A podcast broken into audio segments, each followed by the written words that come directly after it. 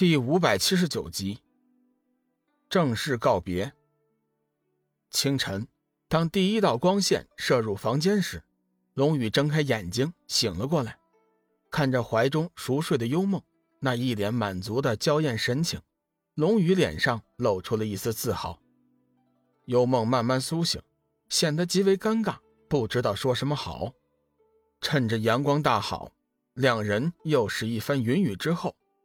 随即就一起穿衣起床，梳洗完毕之后，打开房门，没一会儿的时间，志远和小玉就一起过来了。志远坏笑着说道：“老大，你很强啊，看样子你可是一夜未睡呀。”幽梦闻言，想起了昨夜的疯狂，脸色顿时羞红。小玉见状，急忙上前将他拉了过来，白了志远一眼。龙宇笑骂道。你到底是不是和尚啊？当然是了，而且还是很天才的那种。志远一本正经的说道：“ 天才和尚，走吧，我们去向几位前辈辞行。哎，对了，怎么没有见梦露啊？”小玉道：“我们先过去吧，梦露一直和林海前辈在一起呢。”果然，梦露、林海散人、太元尊者都聚在一起，看样子。他们早就知道龙宇今天要来辞行。灵海散人眼见龙宇一行人过来，迎上前道：“小雨，我把梦露就交给你了，希望你能帮我好好的照顾她。”灵海散人颇有深意的看了龙宇一眼，龙宇自然明白灵海散人眼中的深意，点了点头道：“嗯，前辈请放心，我一定会好好照顾梦露的。”哼，有你这句话。我就放心了。灵海散人将梦露拉过来，交给了龙宇。小雨，此行前去乱阁，你一定要智取，千万不能鲁莽，知不知道？九夷散人嘱咐道。龙宇点了点头，嗯，谢谢前辈的指点，我会小心的。见君子道。小雨，多余的我就不说了。此行前去乱阁，有五个人，你可千万不能惹。龙宇道：“请前辈指教。”见君子认真道：“除了前面说到的三位上古金仙，还有两位，其一是乱阁阁主，其二就是阁主的女儿。这五个人个个修为都在你我之上，而且都是标准的坏人，正宗的邪恶之辈，手段极为狠辣。你千万不能和他们产生冲突，凡事要多想。”三思而后行。龙宇默默地记住了这五个人，若非必要，他绝对不会去招惹他们。可惜他忘记了“人不找麻烦，麻烦找人”的古语。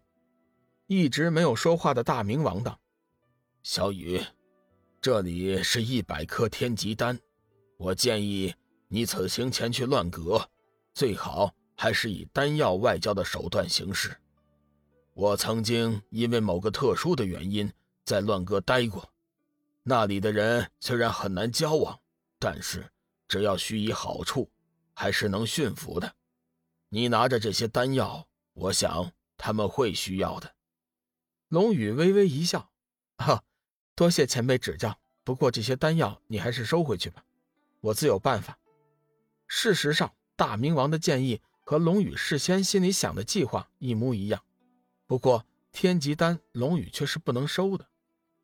物以稀为贵，眼下天涯海阁至少拥有三千颗天极丹，所以龙宇觉得天极丹的诱惑对乱阁人的诱惑肯定会降低一些，所以他准备了天极大还丹。太元尊者笑道：“呵呵呵，大明王的想法确实不错，小雨，不如你就收下吧，我们也拿出一些丹药给你去用。”小雨，这个办法最为保险。我拿出两百颗丹药给你用。灵海散人急忙道。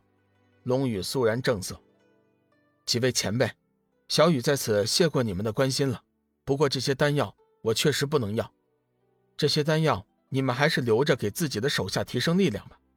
我有种预感，黑暗之渊的事情绝对不会这么简单。三界的危机并没有真正的解除。”你们最好利用这段时间，尽快的提升实力。”太元尊者道。你的意思是说，黑暗大军还有可能君临三界？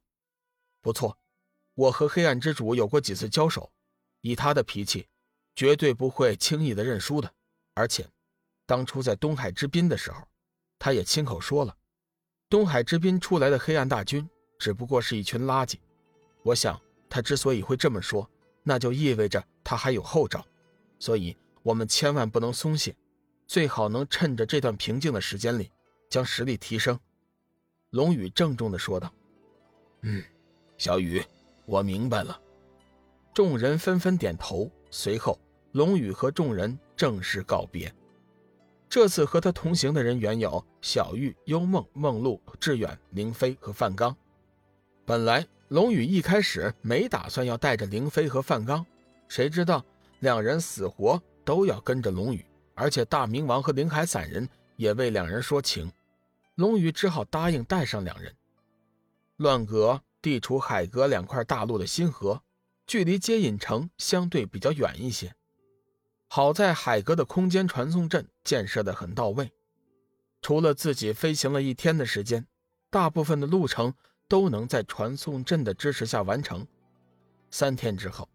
龙宇一行七人终于来到了乱阁，不过乱阁的情形和太元尊者他们所描述的有些不太一样，最起码从直观看，乱阁并没有他所描述的那么破旧不堪。